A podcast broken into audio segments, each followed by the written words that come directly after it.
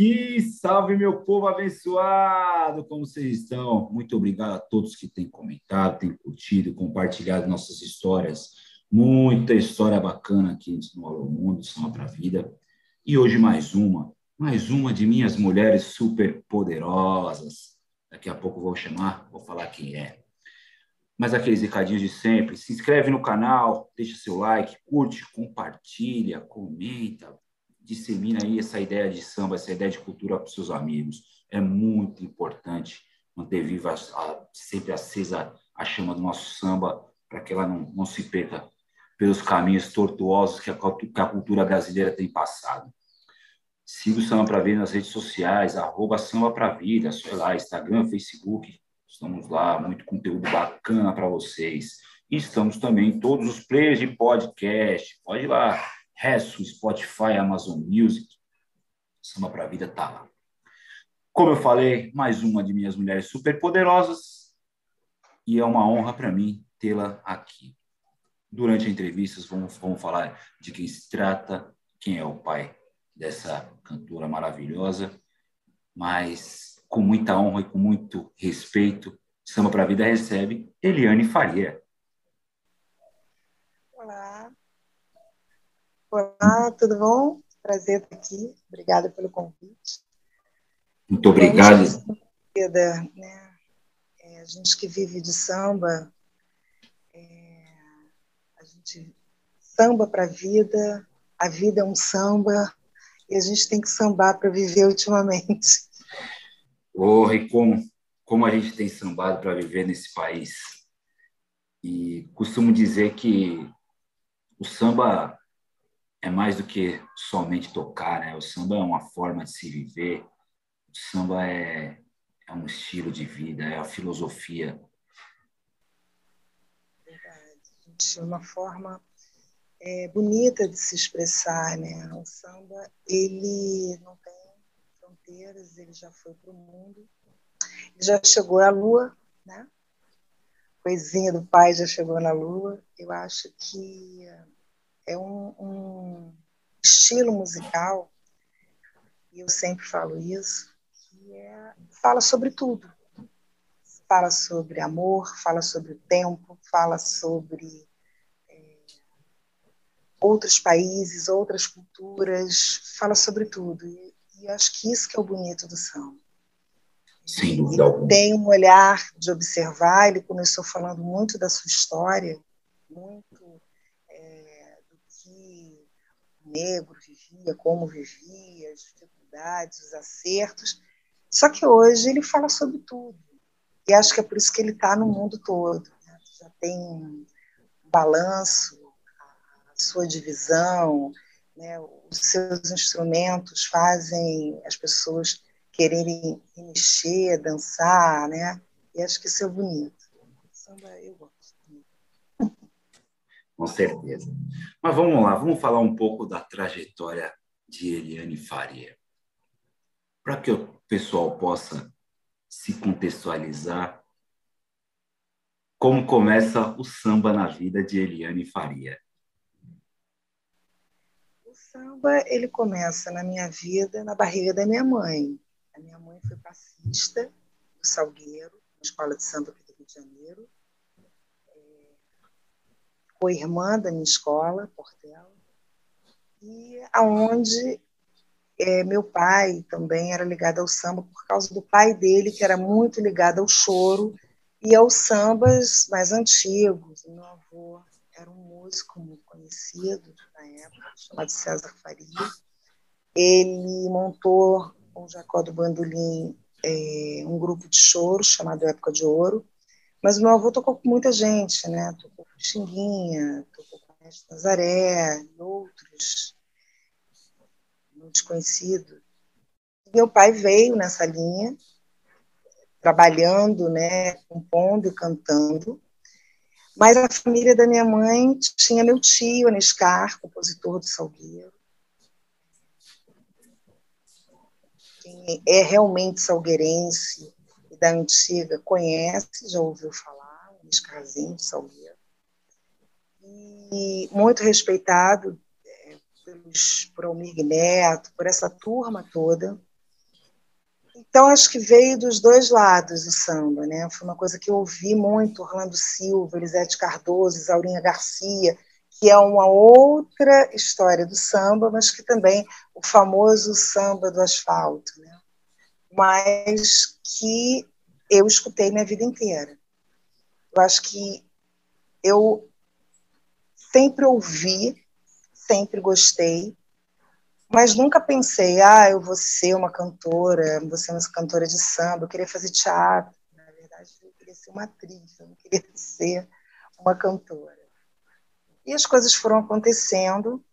Eu, no início da minha carreira, eu quis muito é, cantar bossa nova, e era uma coisa que eu fazia bastante no meu repertório. Eu sempre colocava o samba, mas eu tinha um, din-dia, um wave, é, ai, várias músicas, né? Porque eu, por ser muito fã de João Gilberto, e eu descobri o João Gilberto, eu já estava assim, no início da adolescência, e eu fiquei muito apaixonada pelo João.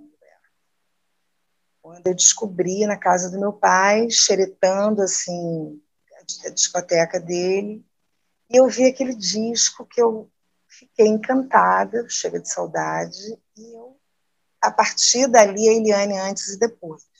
Então, no início da carreira, isso em 94, por aí, eu fiquei muito em dúvida o que, que eu ia fazer.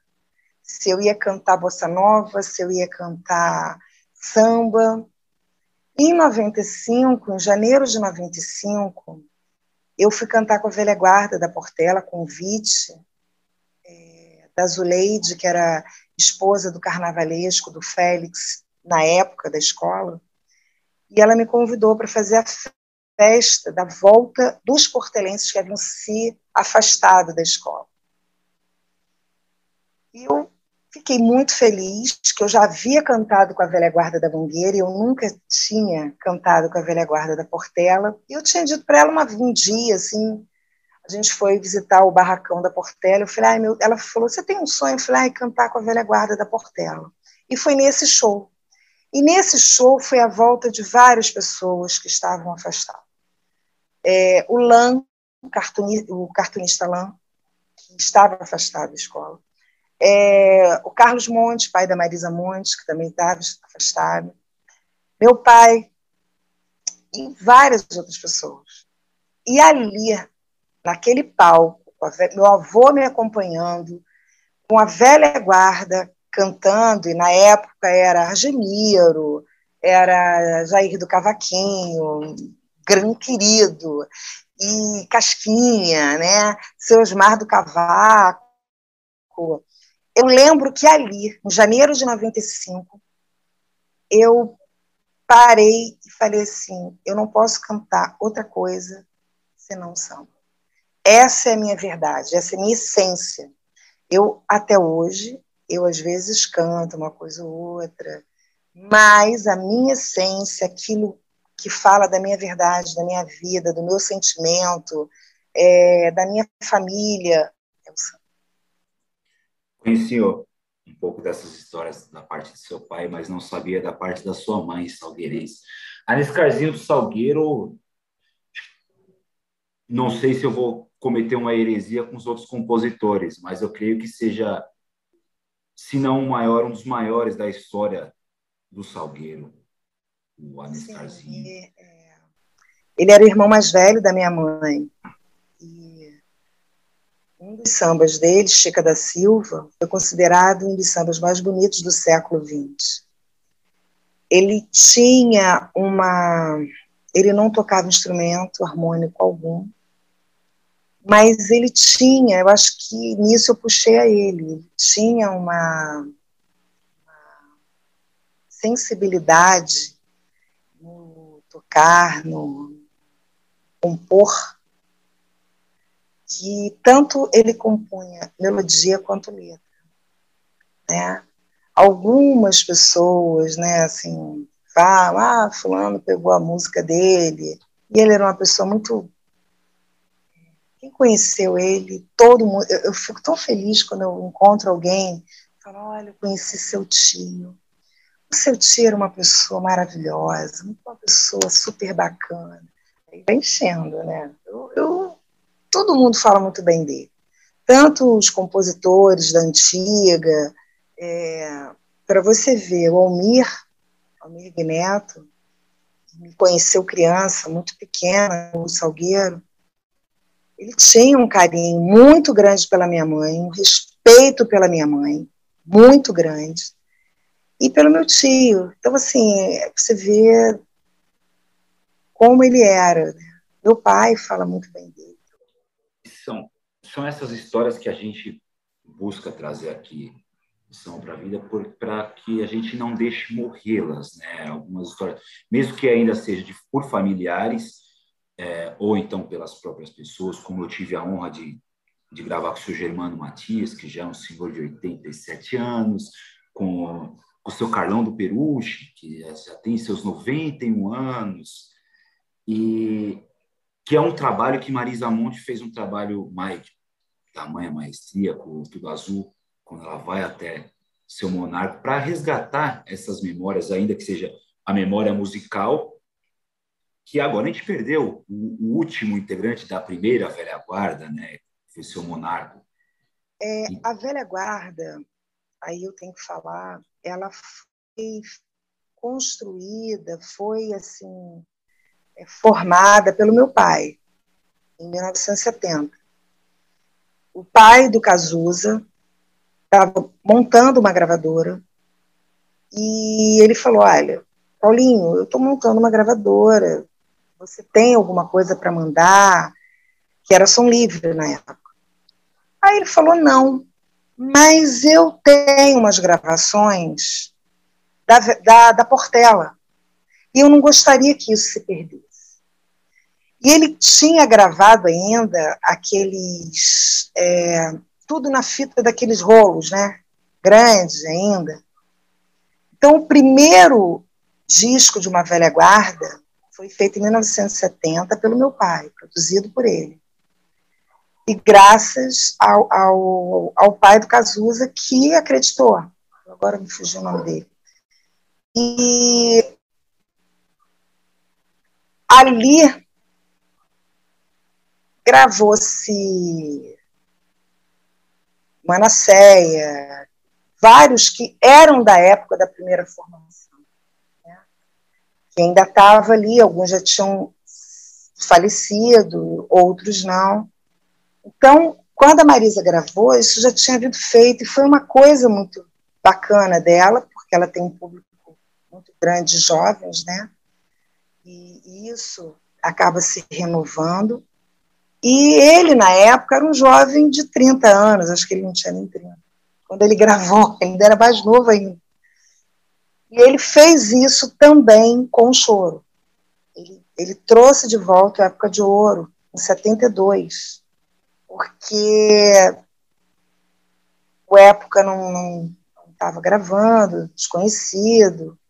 E o próprio Jacó, que já havia falecido sete anos antes, ele falou: olha, é, essa história, o choro acabou, tem mais choro. Tinha era algumas pessoas que gostavam de choro e que levavam, iam para casa fazer aquelas as serestas. Meu avô, minha avó chamavam de tocata. Ah, vai ter uma tocata lá em casa, vem aqui, vai ter uma tocata na casa de fulano e tal. Que era o choro, e depois, no final, as pessoas, assim, alguns cantores é, podiam cantar, né? Era permitido, assim, já no final, os cantores virem a cantar um Orlando Silva, né? O pessoal já da época dos anos 40 e tal. Então, eu fui criada nesse, nesse contexto, vendo e assistindo tudo isso. E essa importância de, de resgate, né, de você poder é, regravar, eu no meu disco, primeiro disco, eu gravei em 2001, janeiro de 2001, que é o Alma feminina, eu vim resgatando essa, uma turma, mas de mulheres que me influenciaram para o mundo do samba. Elas cantaram samba, nem todas eram sambistas, mas cantavam samba, cantaram na época delas. Então, é, Isaurinha Garcia, Linda Dircinha Batista, eu gravei Zezé Mota. Eu, quando a primeira vez assim que eu não ouvia, já ouvia Manasseia, mas eu, eu, eu é, tive aquele, ué, quem é? Né? Wilson Moreira, foi através da Zezé, da Cristina Buarque. Então eu coloquei essas mulheres para falar, olha, elas estavam aqui. Elis Regina, que gravou, né? e, várias outras cantoras. Clementina, é Clara Nunes, Beth Carvalho. Então são 18 mulheres. E que dentro delas alguns compositores dos anos que vieram dos anos 40 até os anos 90. E eu acho que para a gente isso é importante, para não deixar morrer. E, e é assim que não vai. Quando tem uma criança no meu show, eu falo, é isso. Não vai morrer. Dia que eu, eu, eu terminei uma música, eu fiz um show, uma criança de sete anos gritou, bravo! Cara, não tem preço isso veio falar é. comigo no final do show, alegre, querendo saber, perguntando. Esse final de semana eu fiz um outro, ela estava lá, a mãe levou. Isso é ótimo, é maravilhoso.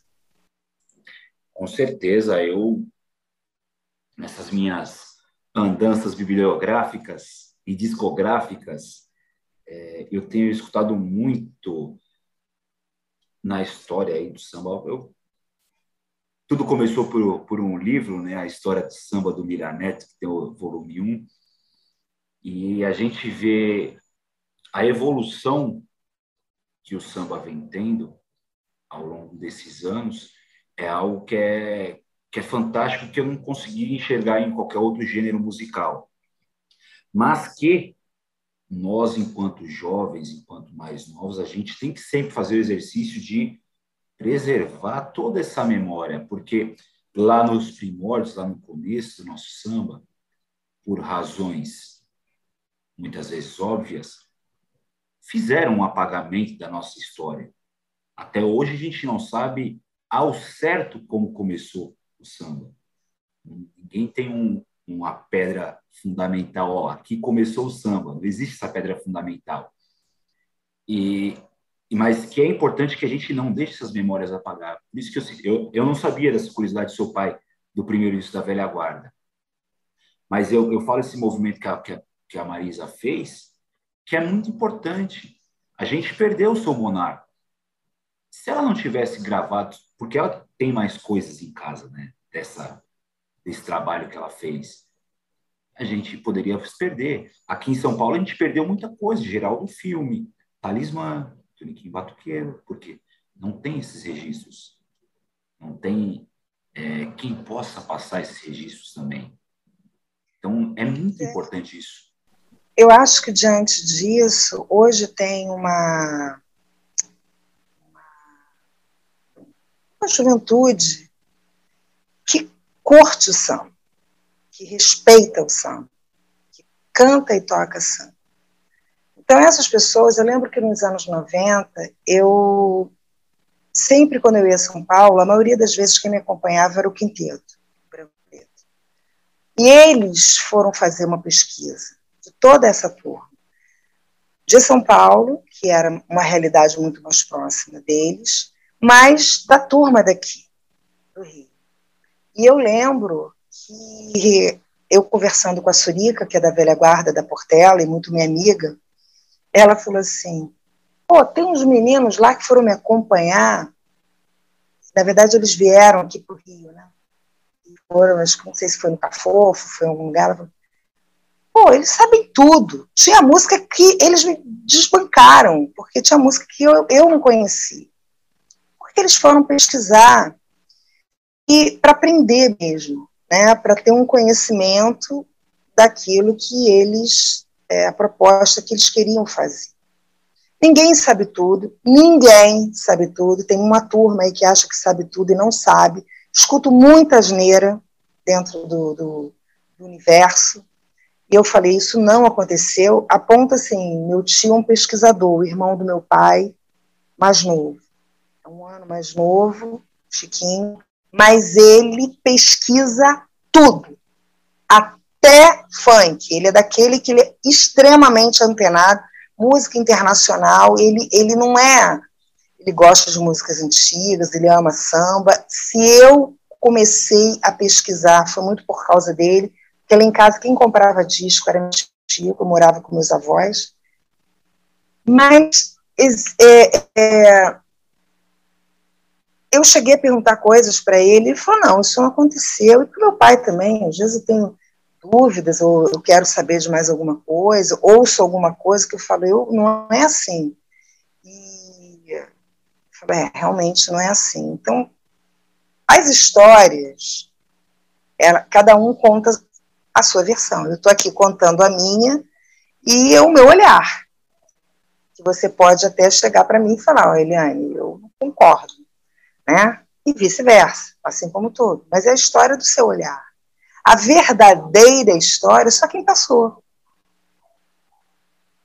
Por mais pesquisa que você faça, você vai se aproximar. Mas a verdadeira, só quem passou, quem estava ali. A gente, quando fala de Paulo da Portela, que monarco bebeu da fonte, ele é uma pessoa que ficava ali pelo centro da cidade, pelo Estácio, é, e trabalhou muito para que o samba chegasse aonde chegou. Tanto na sua forma de musical, né, profissional, mas como uma forma de os, os compositores, os cantores, a maneira de se vestir, a maneira de se falar, de se comportar, porque muitos eram escravos e viviam vieram né, alforriados, o que, que eu vou fazer da vida? Então, muitos moradores de rua, né, não tinham um refinamento né, de comer de talheres e etc. E o Paulo coloca muito as pessoas, os sambistas, nessa posição de é, vamos lá. Hoje em dia, quando eu vejo as pessoas se apresentando pô, largadão. Eu falo, gente, Paulo da Portela deve, deve estar lá no túmulo se revirando, né? Nem, nem no túmulo, que ele já, já, já foi há muito tempo, mas hoje ele estiver, ele está. Porque ele brigou exatamente contra isso. O samba era para ser respeitado, né? E a gente respeita em relação a tudo. Tia Seata, se você chegasse lá de chinelo, né? volta aqui dentro, não. Vai se vestir, se calçar e volta aqui. Para entrar aqui no meu terreiro não pode ser assim. E era assim que funcionava. Até para se manter o respeito pelas pessoas, pela sociedade. Então, eu, eu, eu vejo que vários outros é, compositores, Bide, Marçal, né, que Marçal bisavô, né? não Marçal filho até, que Xinguinha, Donga, todos eles começaram né, a fazer do samba uma, uma, um gênero, né? tem a, a sua, a sua história contada nem sempre como realmente aconteceu, mas ao mesmo tempo muitas fotos, algumas imagens mostram como era antigamente. Eu acho que isso é bonito. Nós que estamos aqui, você aí, cada um fazendo o seu trabalho, é que mostra-se assim, como, é, como era antes. Eu sei a minha história de 56 anos para cá, um pouco mais por causa do meu pai, um pouco mais ainda por causa do meu avô, daquilo que ele contou e daquele, do que ele viveu. Antes disso, não sei muita coisa, a não ser o que eu leio. Mas eu passo para minhas filhas que elas têm que ter esse conhecimento. Se elas vão gostar ou se não vão, é outra coisa. Esse conhecimento da história, apresentar as músicas, eu acho que é uma obrigação que eu tenho que fazer. E aí eu faço isso nos shows. Eu falo, falo dos compositores, falo, converso sobre a história né, do samba, do choro, algumas coisas da bossa nova, que por algum deles eu vi, vi entrevista, conhecia, para não se perder. Sim, eu faço exercício e comento com alguns convidados, quase todos os convidados, que o, o sambista ou o pagodeiro, para mim, não, eu não consigo fazer essa divisão. É, ele precisa saber um pouco mais da história que ele está inserido. Eu acho que, que falta muito para quem toca samba hoje, seja o samba mais tradicional, o samba mais popularesco, conhecer a história, conhecer quem, quem são, da onde que a gente veio, é, o porquê das coisas. É, não que o cara precisa ser um historiador, saber de tudo, qual, é, qual era o, o tipo do, do, do, cabrito que, que o pessoal lá de Estácio fazia aos coros. Não, não é isso também. Mas eu acho que saber o mínimo do, do da onde ele está inserido, eu acho que é básico. Porque se a gente for para a galera do rock and roll, a galera do rock and roll sabe de cabo a rabo. A galera do rap também sabe de cabo a rabo a história que eles estão inseridos. E o sambista não faz muito esse exercício. O sambista deixa meio que de lado. Vai tocando é, a própria sorte. Talvez seja muito hoje. Né? E eu sinto falta de algumas coisas dentro do samba.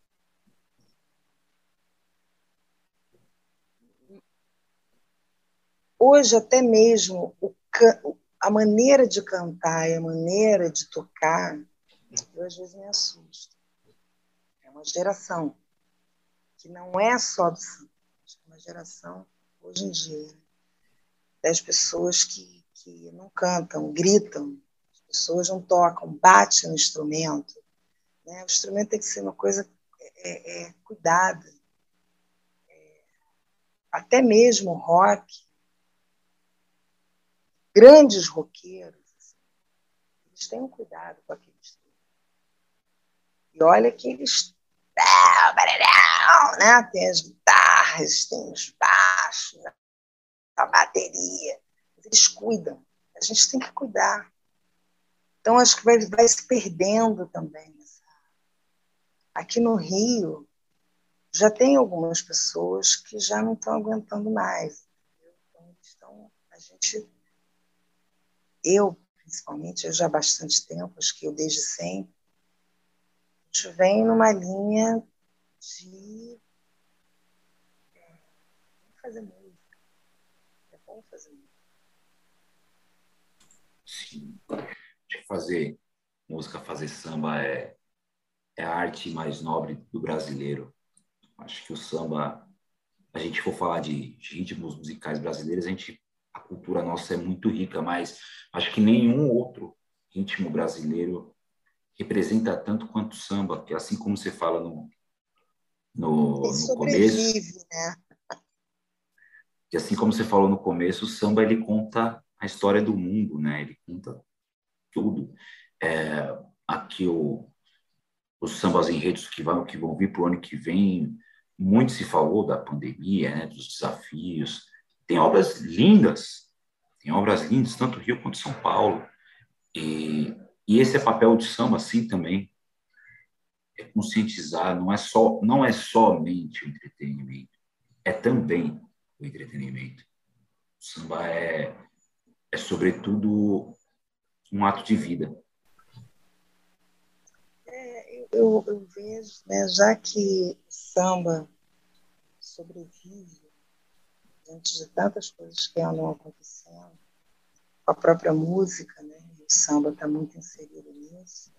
Eu sou uma pessoa que escuto praticamente de tudo. Tem preconceito, não sou aquela cantora, eu sou uma sambista. Eu acho que sambista é essência. Não é, não é porque você canta samba, você é um sambista. Outras pessoas acham que sim, eu acho que não. Mas é, eu escuto de tudo. Tudo que é música boa, eu quero. Opa, eu tenho uma filha jovem, mais jovem que as outras, ela tem 20 anos. E ela fala, Ih, mãe, já viu? Não, não, não, quem é, como é que é, deixa eu escutar. Amanda, isso eu não gostei, não. Isso aí, escuta melhor. Agora, hum, isso aí eu achei interessante. Ah, isso, isso. E ela, como ela é muito antenada e gosta muito de música latina como um todo, espanhola, francesa, ela, ela assim, eu vou me ligando no que está acontecendo, eu estou antenada. E eu acho que é isso que faz o que você é, como artista. É, eu, eu, eu me vejo muito assim. Eu lembro que as pessoas me perguntaram uma vez: ah, seu pai, seu pai fica escuta samba o dia inteiro? Eu falei: Pô, é a última coisa que ele escuta em casa é samba. Meu pai escuta jazz o dia inteiro. Você chega lá, você tem uma aula de jazz. Ele, além de colocar para você escutar, ele dá aula, fala sobre aquilo, fala quem toca. E eu fui criada os meus avós paternos. E eles nunca me colocaram assim, ah, você tem que escutar isso, aquilo. Pelo contrário, eu escutei de tudo. E eu acho que hoje, se eu sou o que eu sou, é exatamente porque eu escutei. Digo assim, isso eu não gosto. Eu sei porque eu não gosto. Ah, isso aqui eu gosto. Eu sei porque eu gosto eu tive acesso. Eu hoje eu falo, o importante não é porque você é, é, é jovem, você não pode ouvir isso, aquilo, aquilo. Você tem que estar de tudo. E dali você vai dizer, pô, isso aqui eu não quero, não gosto. Ah, isso aqui eu gosto. Eu vi um, um, um vídeo de uma criança, bebezinho americano.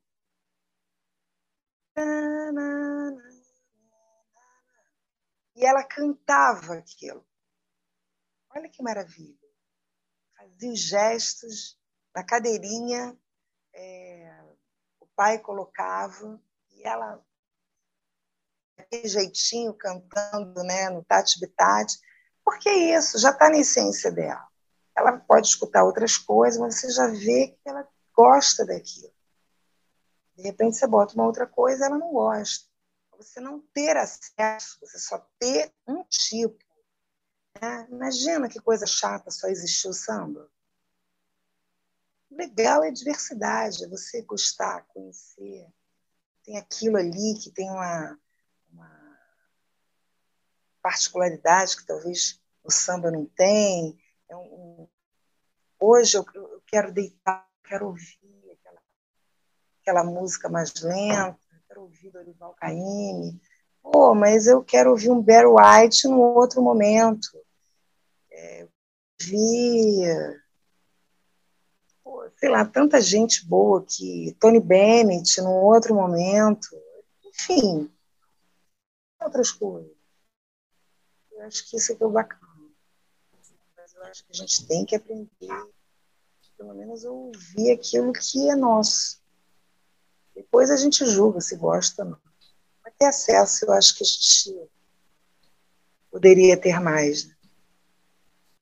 E a gente tem um acesso tão fácil hoje, né?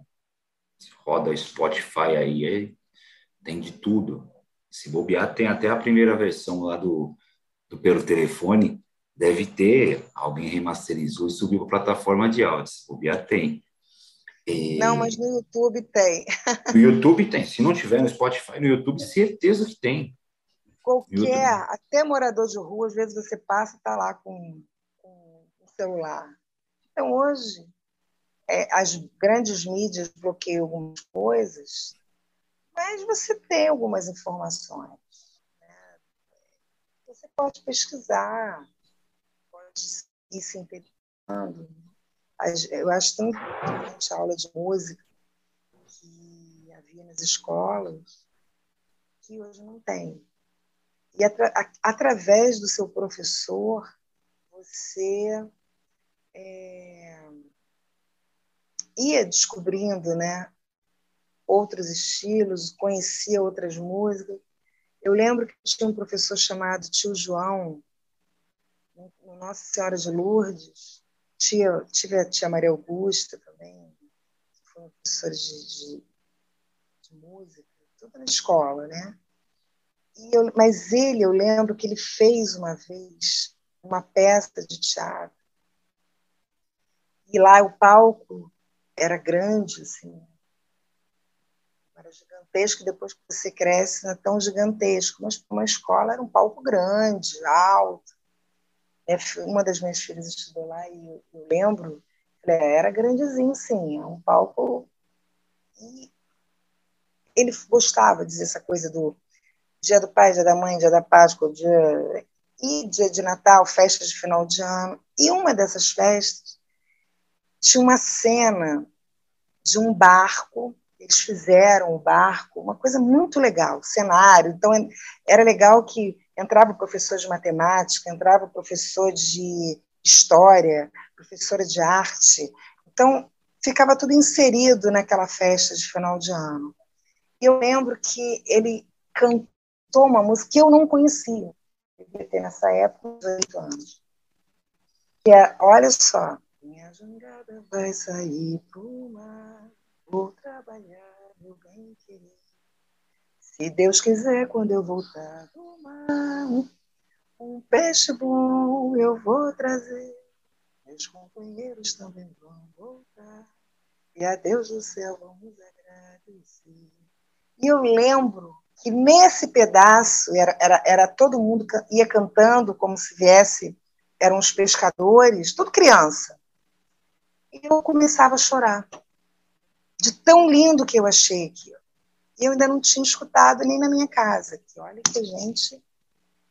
E eu fiquei com essa imagem, fiquei com essa cena. Então vamos procurar depois quem? Dorival Caymmi. E aí você vai descobrindo um outro universo. Eu acho que é isso, você ter acesso, você ter o conhecimento. Se depois você vai gostar ou não, a arte, a nossa cultura, é muito. Além de a nossa ser muito bonita. Quando você vê os jogos né, é, do Brasil, que você escuta os outros jogadores, corredores, enfim, cantando o seu próprio hino, é de um orgulho. E a gente tem um hino tão lindo. Eu não estou falando política, estou falando. A gente tem um hino, nossa pátria. Né? É igual a nossa casa. A gente chama os amigos. Né? A gente gosta, a gente recebe. Eu fui criada assim. Né? Aí você, eu, eu sou de uma época que antigamente minha avó botava assim, o melhor copo, copo de cristal, copo, prato de porcelana, era tudo para visita. Hoje a gente usa, né, comum, dia a dia, que tem em casa. Mas na época era isso. Era o receber, né? É a mesma coisa. Então, vem de tudo. E eu acho que aí é essa educação que eu gostaria nas pessoas. Né? Você aprende muito em casa colégio, você aprende a ler, escrever. Vai aprender a viver, né? No amor ou na dor. Mas é no colégio, em casa, que você tem essa, primeiros, desde o berço, né? Sua mãe te ensina. Tá chorando? Espera um pouco, peraí. Tô aqui.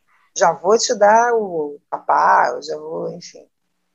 Você já vai vendo como seu filho vai se comportar então, acho que é isso. Você apresenta uma música, você apresenta um, um lápisinho, um giz de cera, uma tinta guache que a criança Isso mostrando o que é a cultura.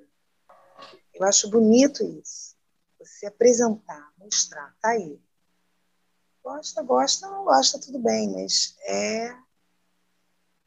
Eu gostaria que a, a nossa brasileira, como shot, como samba, como o dito MPB, a bossa nova, que tanto lá fora as pessoas reverenciam, fosse reverenciada aqui também. Respeitada. É o tal da síndrome do vira-lata, né? A gente achar que a grama do vizinho sempre é melhor. Eu tenho, eu, eu vejo, não preciso ir tão, tão longe, não. A gente, eu paulista aqui, eu tenho, tenho tido, visto com bastante tristeza isso, de nós próprios paulistas, a gente não, não dá o devido valor para o nosso samba daqui. A gente tem compositores memoráveis. Não é só o samba de São Paulo não é feito somente por Adoniran Barbosa Demônios da Garoa. A gente tem muita gente muito boa. E por muitos anos, por muito tempo, a gente olhou somente para o Rio de Janeiro.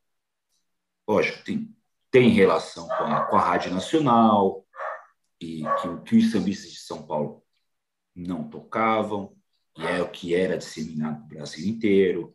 Tem muita relação.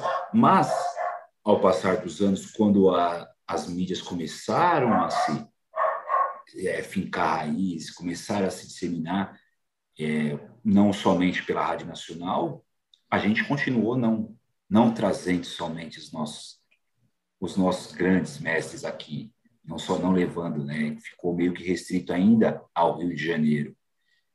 E mas temos tido, tem uma, como você bem disse, tem uma juventude ainda que é muito interessada em preservar essas memórias. E aqui em São Paulo a gente tem tido alguns movimentos, sobretudo pelas comunidades. A gente tem mais de 100 comunidades de samba espalhadas pela cidade de São Paulo, que é, é, é onde que, que, que tem essa preservação das raízes, que é uma diferença que eu vejo no Rio e você pode me, me pontuar melhor. Aí no Rio, as escolas de samba ainda, ainda promovem muito esse resgate, essa memória. Aqui em São Paulo, eu já não vejo tanto, já vejo meio que um afastamento das escolas de samba com essa memória. E que é as comunidades que estão fazendo, que são as comunidades que estão fazendo esse papel. É, veja bem, aqui no Rio também é assim algumas escolas é, começaram a perceber que precisava. A Portela começou muito isso, meu pai lá atrás. E hoje é uma escola que, com seus erros e acertos, assim como as outras, eu acho que é mais acertos. E tem tinha né, um monarca como presidente assim como a Mangueira tinha Nelson Sargento.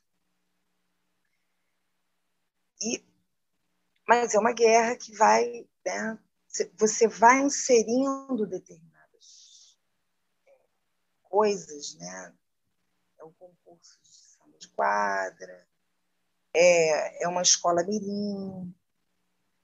Eu entrevistei a algumas pessoas, foram três jovens da, filhos da Águia, que é uma escola mirim que é da Portela, e a maneira com que eles falam do pessoal, dos fundadores, dos baluartes da escola, cara, que respeito. Sabe quem são. Tem muita escola que nem imagina eu entrevistei a Eunice, que é filha de uns fundadores da mocidade. Ela falou: ah, eu fiz um livro para que as pessoas soubessem a história da mocidade independente de Padre Miguel. Falo do meu pai, saudosista, é o nome do livro, tem um e dois, quem não leu, leia, maravilhoso. Mas por quê? Para não morrer, para não se perder, porque a própria pessoa, as pessoas da escola não falam.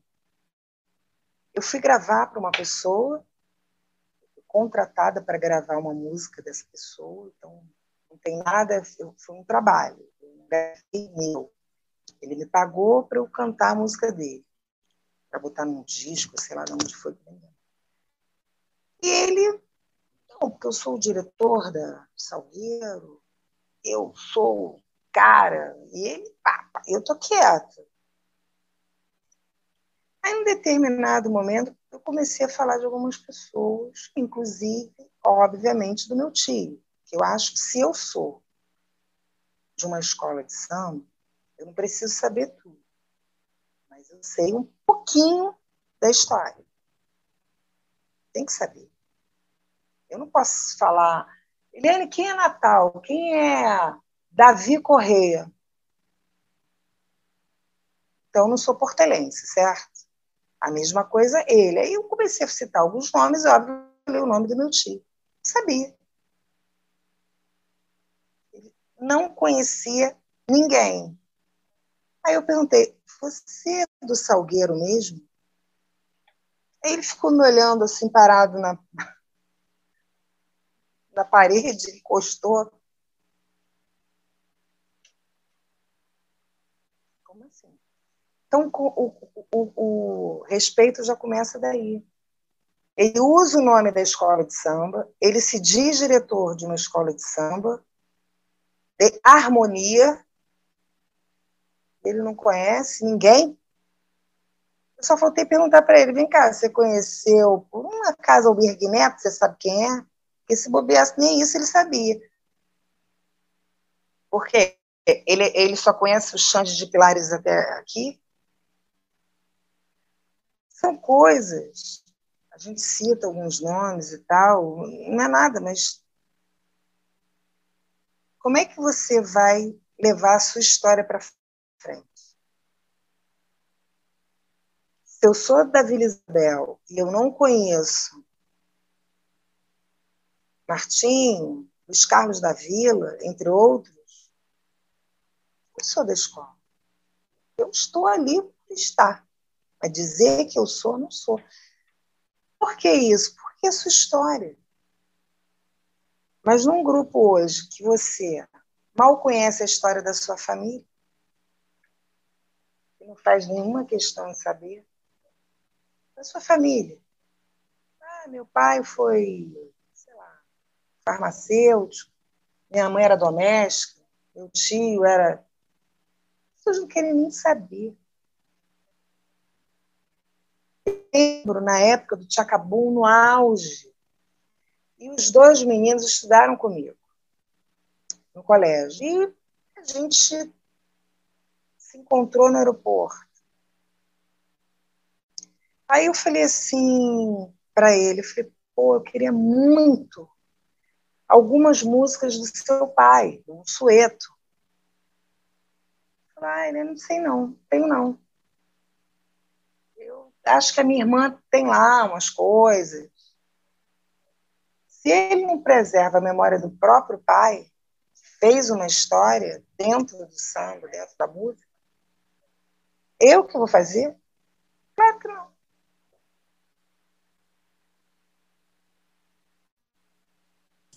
Eu acho que você tem que ter orgulho. Eu, eu tenho orgulho quando as pessoas falam do meu pai Pô, eu bato palma, maravilha. É uma pessoa que eu respeito, que eu admiro, que eu sou fã. Agora, eu tive um tio, de um padrinho maravilhoso chamado Mauro Duarte, que fez a história também. Eu tive uma madrinha, Violeta Cavalcante, que fez a história também da Rádio Nacional. Então, eu tenho orgulho disso. Entre outros, meu tio querido, Nota da Porteira, meu paizão, Nelson Sargento, eu chamava ele, ô oh, pai, benção, pai. Então, assim, a gente tem. Eu gostaria de ter conhecido Batatinha, o samba da Bahia. Geraldo Filme, eu adoraria ter conhecido. Então, se eu trabalho com isso, eu tenho que saber dessas pessoas. Eu entrevistei uma cantora da Bahia, sambista, Poxa, eu não vejo essa juventude falar do, do Caim. Você sabe qual foi a resposta que ela me deu? Ah, Baine, Caim foi morar aí no Rio. As pessoas não falam, não. O que tem uma coisa a ver com a outra? O cara levou a música para o mundo, cara. Você, como uma sambista da Bahia, aí eu tenho que falar. Tem que falar. Muito sutilmente, mas eu não posso deixar passar. E ele fazia coisas ligadas ao universo da Bahia.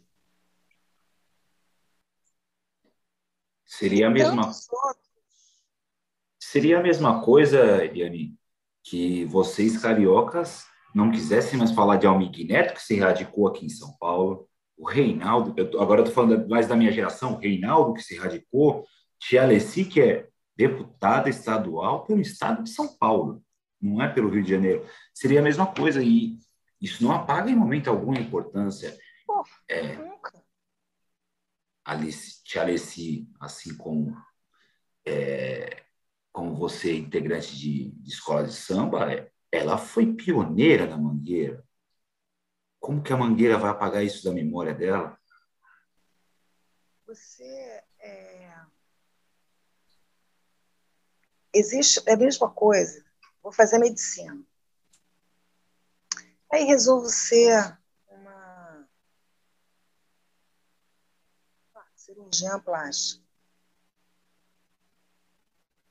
Eu não vou saber do Pitangui porque ele é velho ele já morreu. Se o Brasil é reconhecido lá fora como um dos maiores do mundo em termos de cirurgia plástica, todos nós temos que bater cabeça para ele. Até quem não é faz medicina.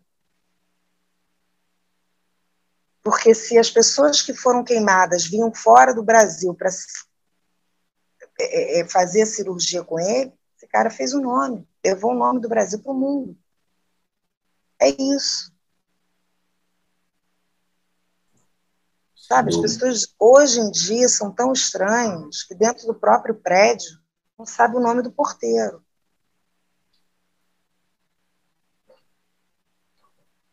Que ajuda aonde você mora.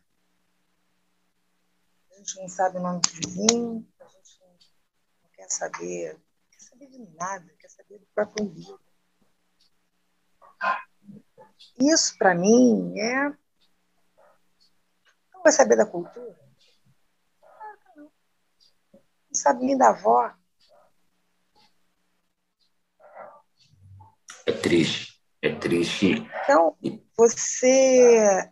Eu, eu quando falo de algumas pessoas, alguns nomes, eu falei, gente, Batatinha, um compositor, tinha que estar no toque de Cartola, Lucinho. E Cartola ainda ficou famoso.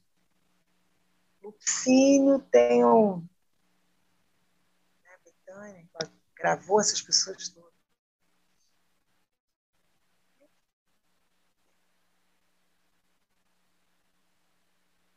O Geraldo aí em São Paulo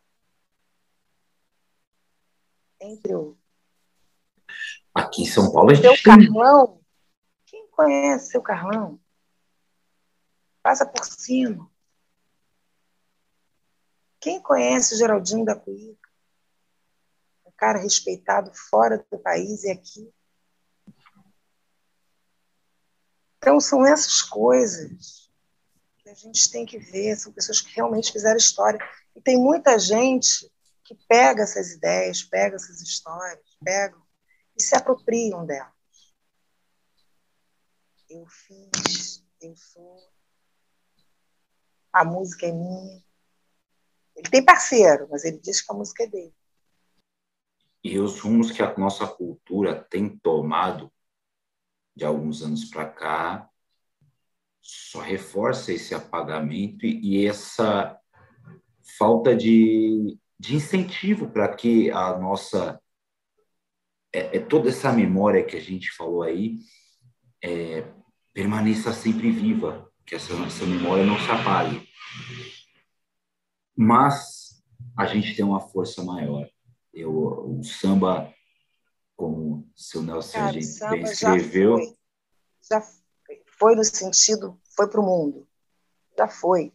Ninguém segura mais.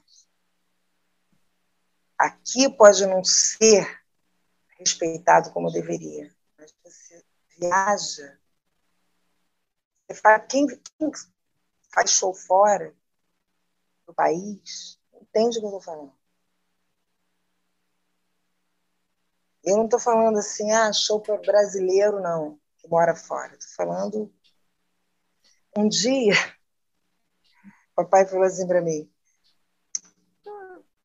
coisa de não dormir, ficar de madrugada acordada. Aí liguei a televisão, passando o canal, aí vi um grupo, eu acho que era chinês, parou porque ele falou: qual é essa música? Aí, prestando atenção, que ele deu conta que é a música dele, que os chineses estavam tocando lá.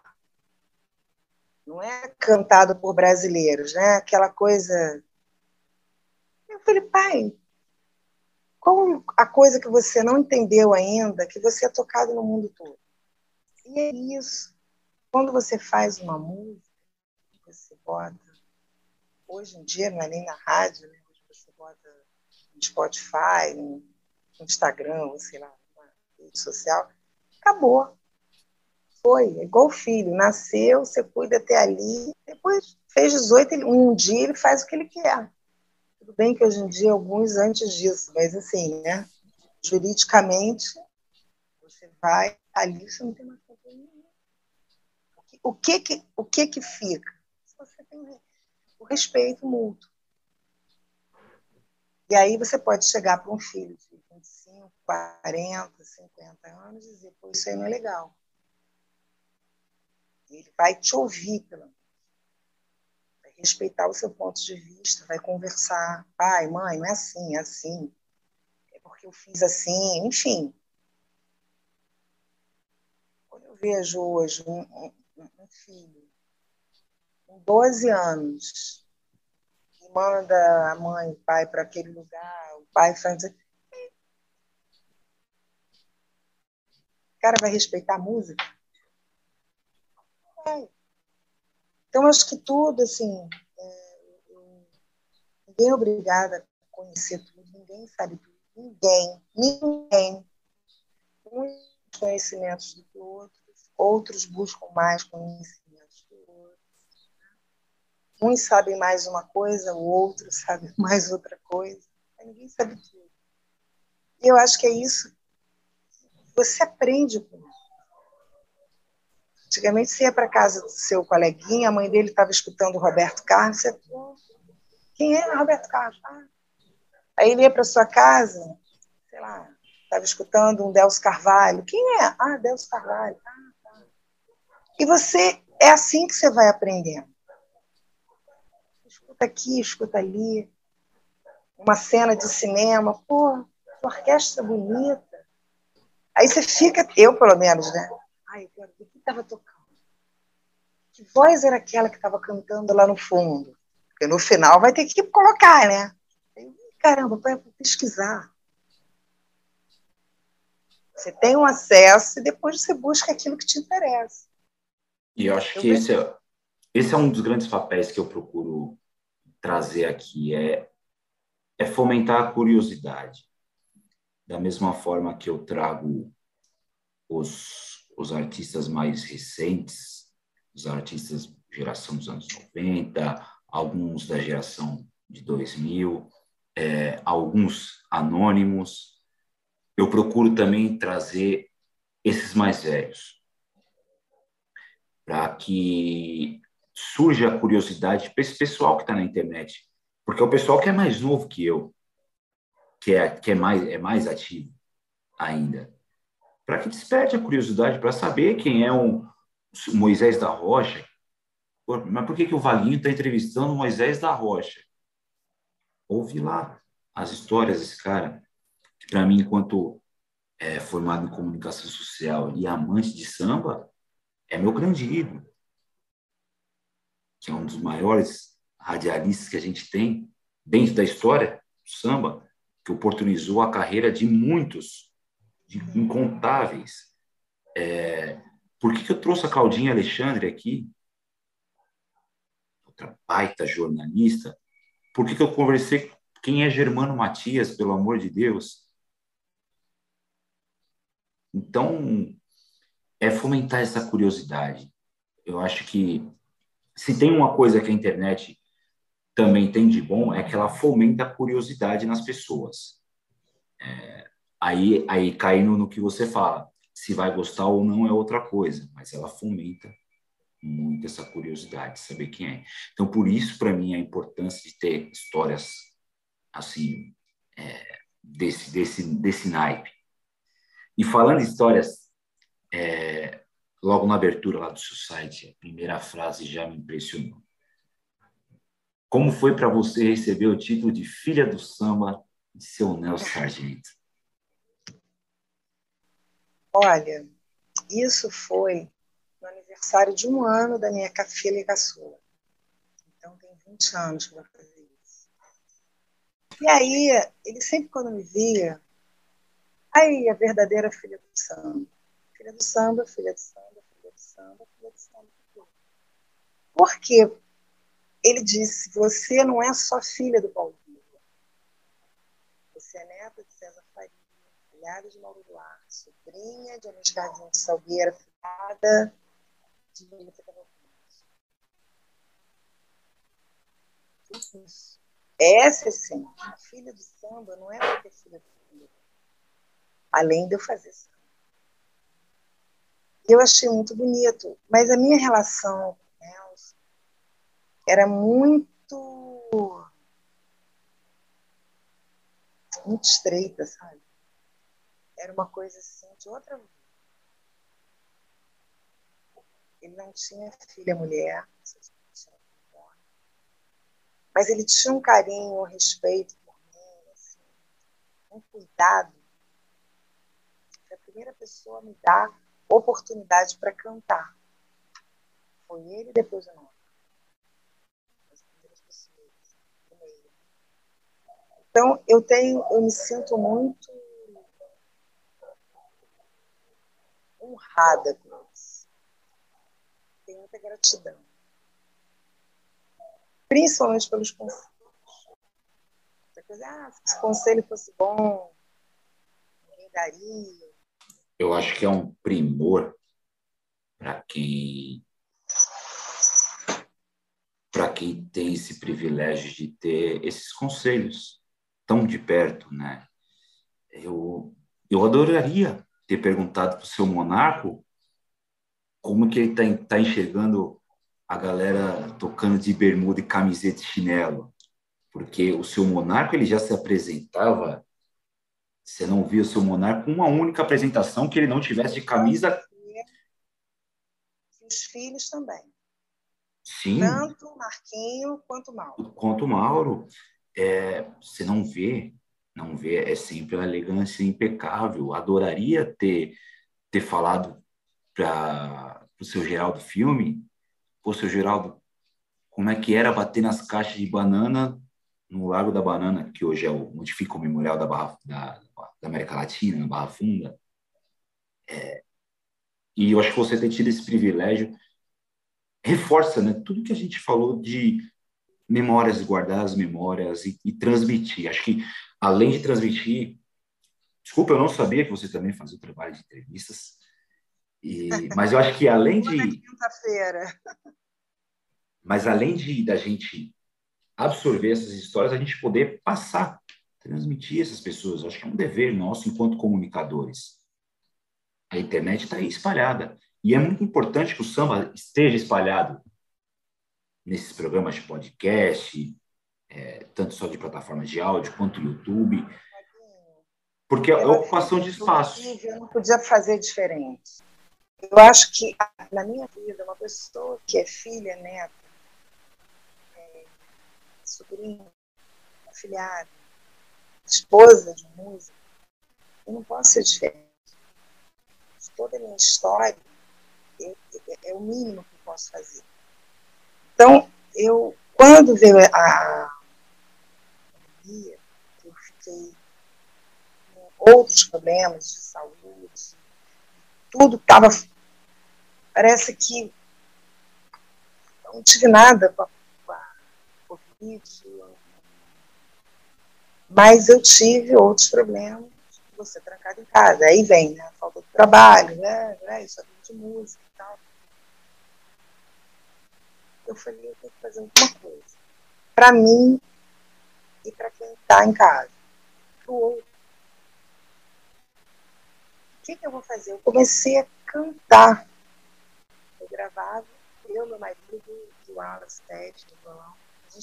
Comecei, meu marido ele é saxofonista, sou. Mas eu falei para ele, como, vamos fazer, vamos. Aí não toca o violão, eu falei, ah, toca, vai tocar, vamos fazer uma música. Gente começou assim, faz uma música, faz outra. Aí homenageia quem? Ah, vou homenagear meu pai, que grande irmão. Ah, a gente homenageou Martinho, porque ele trabalhou 40 anos. Vamos fazer. Aí eu fiz Johnny Alf. Você começou primeiro com Johnny Alf, 18 anos, 50 anos atrás. Aí a gente começou. E aí eu falei, ele começou a falar, gravar. Vamos fazer um, umas lives? Comecei com ele. Ah, então eu não quero tocar.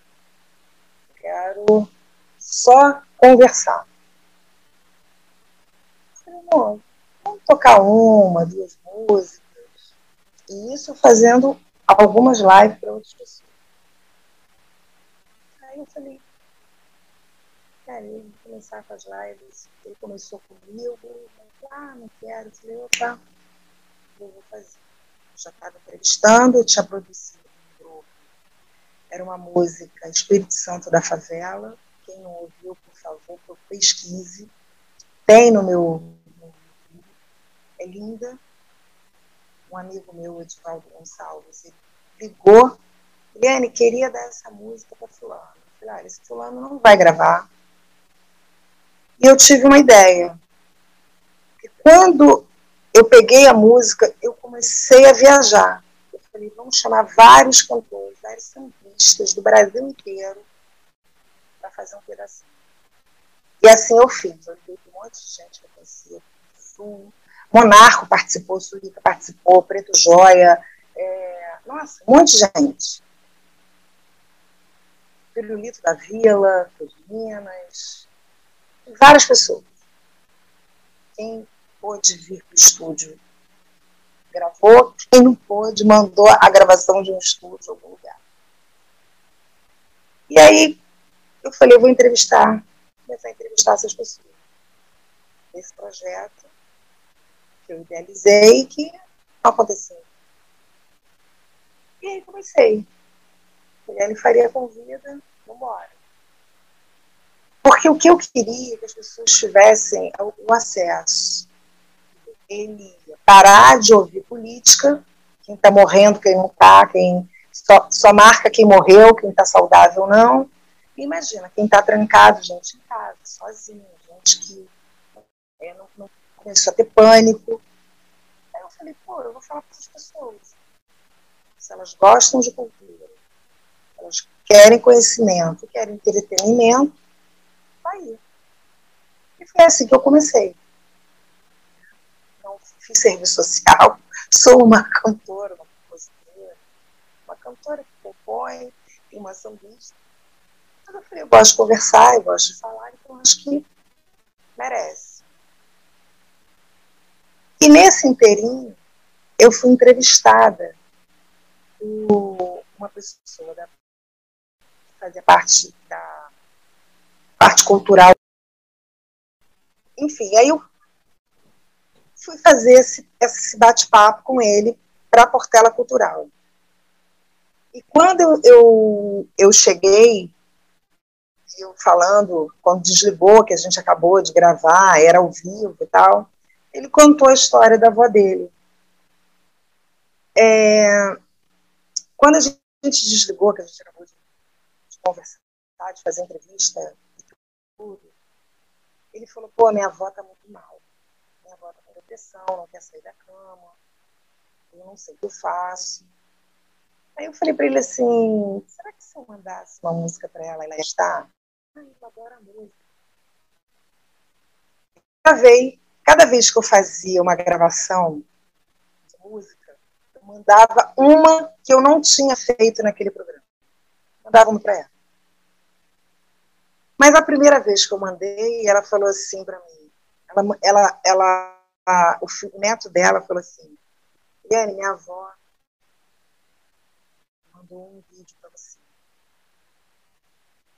Para mim, ela quis fazer o cabelo, ela quis fazer a unha, ela levantou da cama e ela, ela mandou um lindo, lindo vídeo para mim. E a partir dali ela começou a escrever, inclusive o livro sobre vida dela. Olha a importância que a gente acha que a gente não faz. E eu fiz sem pretensão nenhuma. Falei, será que ela vai ouvir? Não. E eu acho que é isso. A gente fazer para Eu poderia mandar até aquela que eu gravei, que já estava gravada. Eu mandava para ela e falava. Durante muito tempo. Depois eu parei também de fazer as lives com música, eu tive um problema no braço. Mas eu acho que assim, a gente. Não adianta eu reclamar, ninguém manda uma música para ela. Eu, se eu canto, eu mando. E as lives começaram a tomar esse rumo. Eu fazia canto, eu entrevistava, depois continuei só entrevistando. E passaram, eu já, já perdi a conta de quantas pessoas. Né? Tinha dia que entrevistava três, quatro pessoas na mesma live, vai fazer dois anos.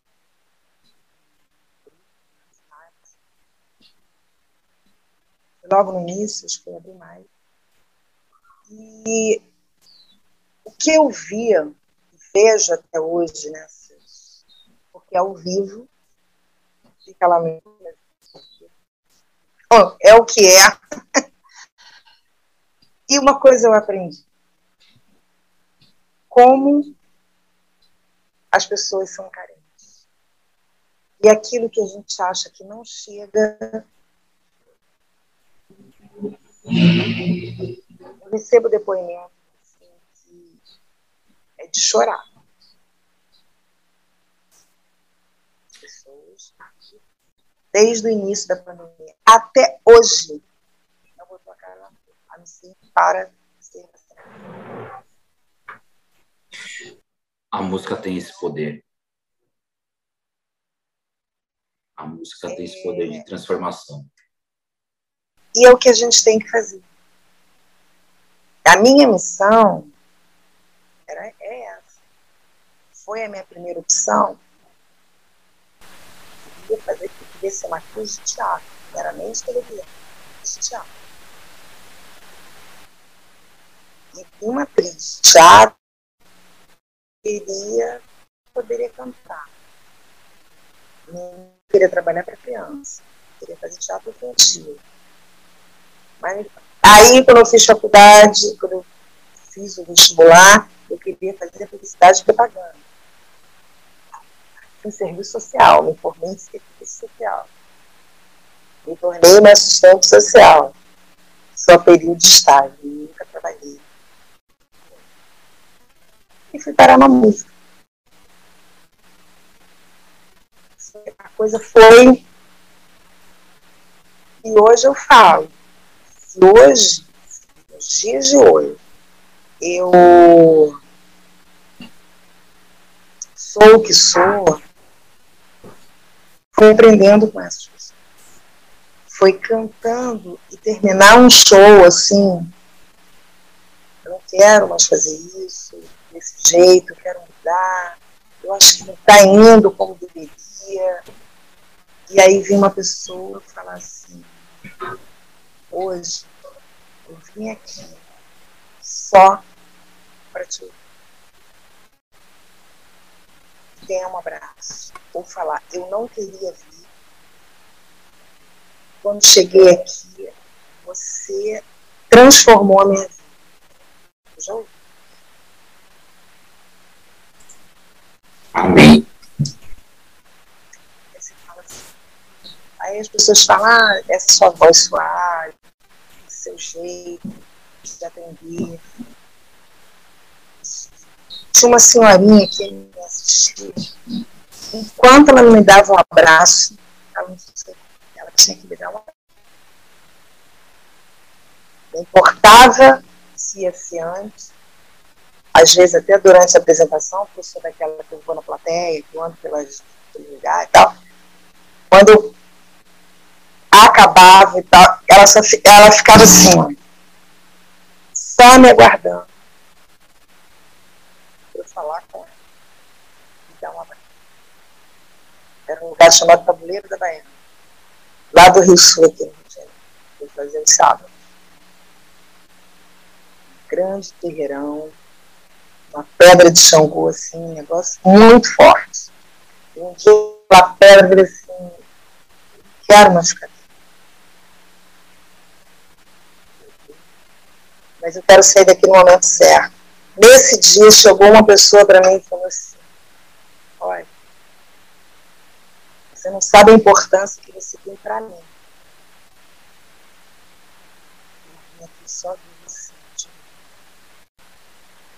não sabe o quanto você me faz bem. Caraca, Eu tenho histórias assim incríveis. Dá um livro. Aí, você, aí eu olhava para o céu e falava assim, já entendi, já tem E isso durou alguns anos. O poder da música é fascinante, o poder da cultura. Então, é muito fascinante. Eu acho que existem duas coisas na vida que você leva para toda a sua trajetória. Eu também já disse outras vezes, porque é uma coisa que eu falo sim, é a música e o cheiro. Duas coisas que você leva para sua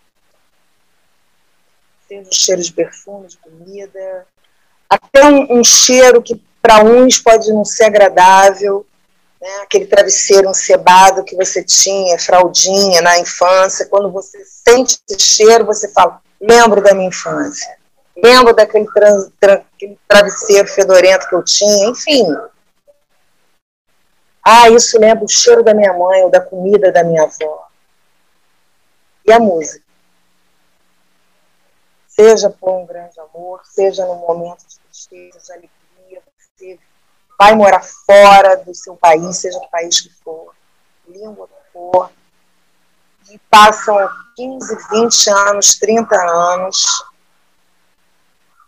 você escuta aquela música que marcou a sua vida.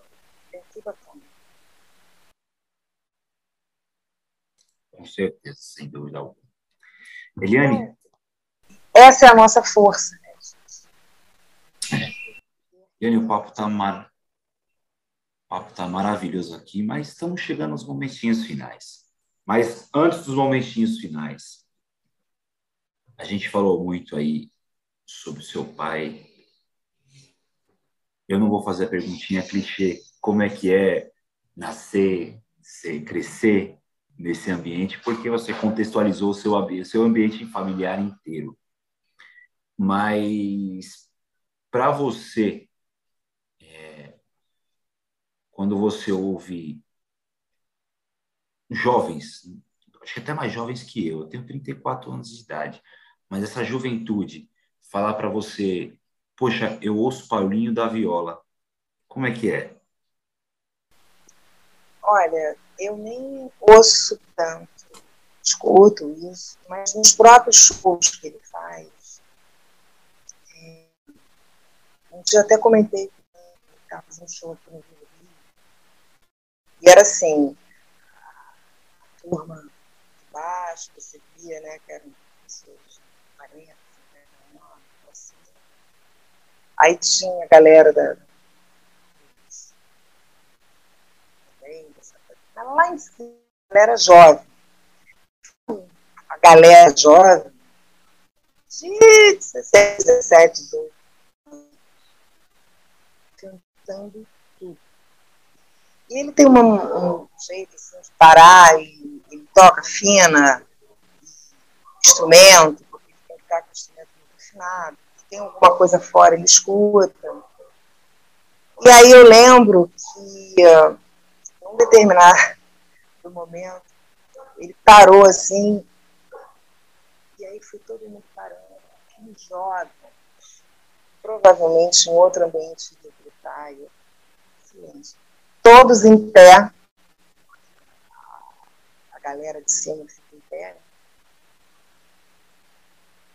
e ele afinando, depois pediu desculpa, falou, né, saúde, a temperatura muda, afinação do instrumento, papapá.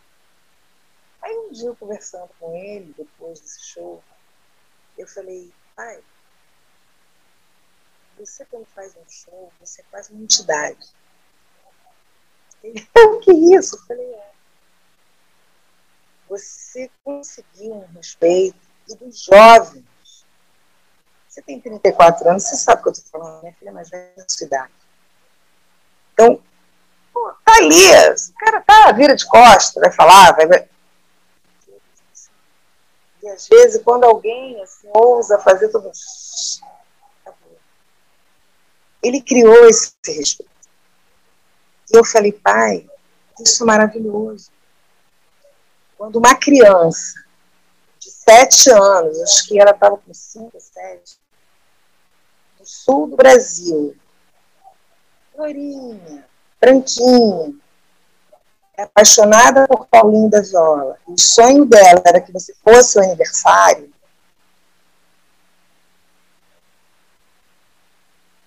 quando eu recebi tinha um amigo, Perolito da Vila, que é um compositor maravilhoso, mineiro, e ele mandou, acho que é da produtora dele, um vídeo com várias crianças cantando trechos de músicas de samba, agora para esse final de ano, de samba, vários, o Zé, é, Jorge Aragão, tinha vários compositores, que mandou do papai, um garotinho de uns 5, 6 anos, ele cantando um trecho da música,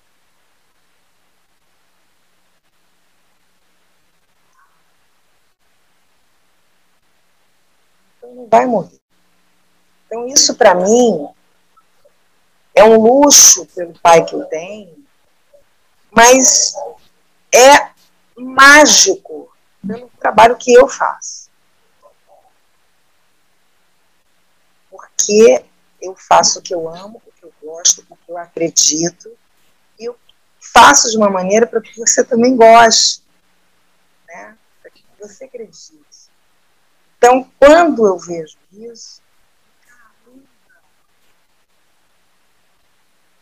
quando a minha filha de 20 anos fala, mãe, você viu aqui samba do Cartola? Eu falei, meu amor, você foi criada embalada som de Cartola, que era a única coisa que você ficava quieta. É, é. Eu tava Cartola, ela, ela... Então, eu acho que é isso é fantástico. É, é gratificante eu ver, ouvir meu pai cantando uma plateia de jovens. Um circo voador, por exemplo, que eu já sou velha para a plateia. Né? Ela garotada, garotada mesmo, cantando. Não está lá porque o amigo foi. Cara, não tem o que dizer. Eu estou falando uma pessoa que tem cinco, vai fazer agora 58 anos de carreira no início do ano. 58 anos vivendo de música. E no Brasil. Eu cheguei em Paris. Não souberam que eu era filha do Paulinho. Filha do Paulinho. Nossa, enche o ego. Nossa. Da mesma forma, quando me elogiam minhas filhas, o, ego fica todo massageado. Falam do Nelson e Moreira, duas pessoas que eu amo, né, da Luz do Império, são pessoas que eu tenho um carinho especial, os Carlos da Vila, Almir Neto, criança sabe, falar da obra dessas pessoas, Jair do Cavaquinho, admiro. Pô, me viram criança.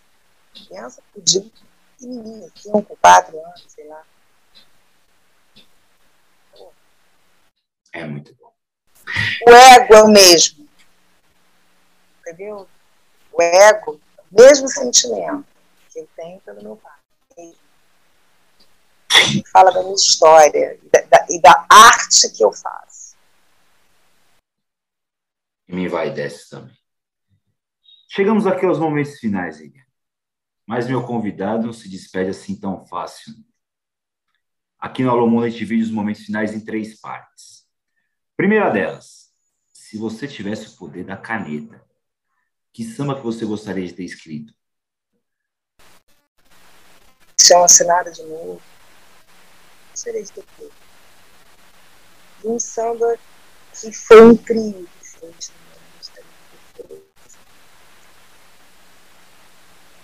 que é o show tem que continuar.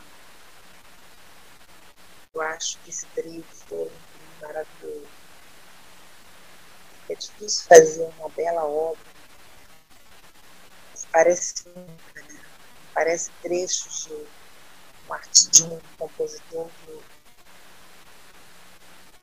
Ai, tem tudo na cabeça que eu gostaria, assim, sempre eu vou realmente surpreender.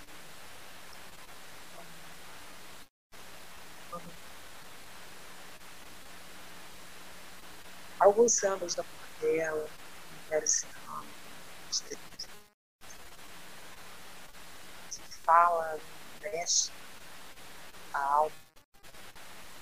Difícil. Mas, pelo menos esses dois são concretos. Ótimo, ótimo, ótimo. Segundo momento. Eliane Faria, qual o recado que você daria para o mundo? Acho que o melhor recado assim, da gente passar deixa o se respeito.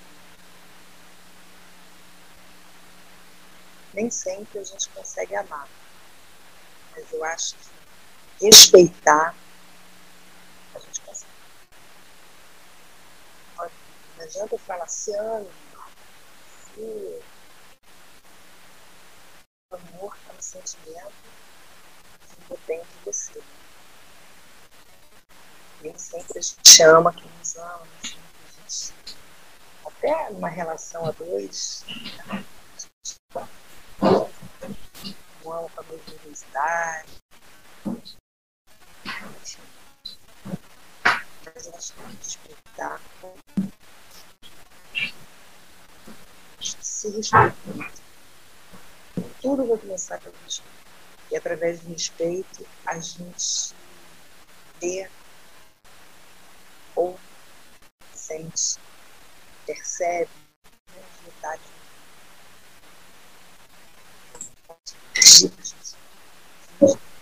Respeito muito pelo outro. Se respeite também, né? Porque muita gente respeita assim. Respeito é fundamental. E por fim, os meus agradecimentos Primeiramente, nosso irmãozinho Márcio Lucas, por essa conexão incrível. Muito obrigado, meu parceiro.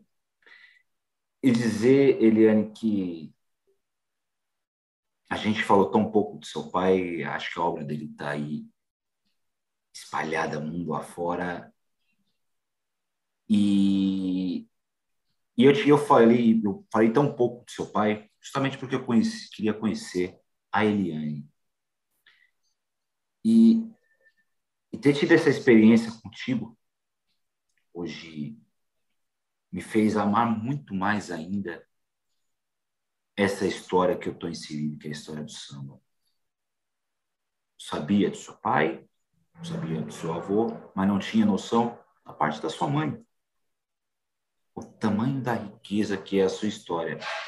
E o que, e o que me conforta e o que me deixa muito feliz é saber que tem pessoas ainda como você que espalha todas essas histórias para o universo e que continua espalhando e transmite e troca experiências e ensina, assim como você me ensinou hoje.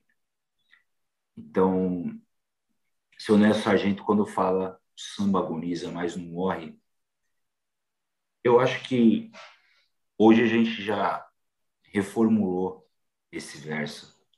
Samba já não agoniza mais, como você bem disse, o samba já está no universo. Pode ser que no Brasil a gente não dê o devido valor para esses nossos grandes lá de trás. Mas o samba já não agoniza mais. O samba é realidade, o samba é estrutura, o samba é, é uma raiz. E esse samba que a gente fez hoje, hoje a gente fez um belo samba, porque para mim, como eu te disse lá no começo, ser sambista não é somente tocar um instrumento, cantar, subir bonitinho no palco. Ser sambista é você ter uma forma de se viver. E isso passa pela forma de se comportar, pela forma de falar, pela forma de se, de se vestir e também tocar. Então, te agradeço muito por todo esse ensinamento que você trouxe hoje para a gente, por por essa aula que vai ficar guardada para sempre na minha memória, no meu coração. Então, que Deus te abençoe, que Deus abençoe sua família, que Deus abençoe sua saúde. Respeito por um jovem, verdade, porque a gente fala, é, ah, mas o jovem hoje não quer nada. O jovem não quer nada, outros querem, outros que buscam outras coisas poder mostrar isso, você poder me ensinar tudo que eu fiz na minha vida, inclusive com os meus filhos. Conforme eu, a gente vai falando, você vai citando as coisas, comentando, a gente vai lembrando de situações que te trazem outros momentos que às vezes não é eu. Então, eu só tenho que te agradecer. Obrigada de estar podendo falar um pouquinho de mim, da minha história, do que eu vivi, do que eu penso eu penso. Né? Da maneira que eu sou. Eu sou isso aqui. Seja em que lugar for, eu sou exatamente isso. E poder mostrar para as pessoas que talvez não tenham tanto acesso a isso, é que busque, não só canal criado assim. Mas que, sabe, eu acho que a gente sempre tem que tentar o melhor. Se eu ouço um samba, como você citou, olha que samba que Samba, Avenida Magnólia, sempre sua porta, antes do suspiro derradeiro. Uma composição de cartola uma composição do meu grande querido Oficínio Rodrigues. Esses moços, esses pobres moços, eu poderia, ter feito direito de sambar do Batatinha, que tanto amo. Seria bem lindo. Poderia fazer uma música Chico, fazer uma música. Ai, tanta gente boa. Do Serginho Tio. Então, eu acho que tudo isso só mostra que vale a pena. Porque eu falo, você passa, outra pessoa vai escutar, vai repassar, e assim o samba só engrandece. Isso eu respeito. Sem dúvida. Pessoal, que história que história linda, que história magnífica, que história maravilhosa. Quanto aprendizado hoje, meu povo. Muito obrigado para quem chegou até aqui. Até a próxima. Alô, mundo! Olha eu aqui. Alô, mundo!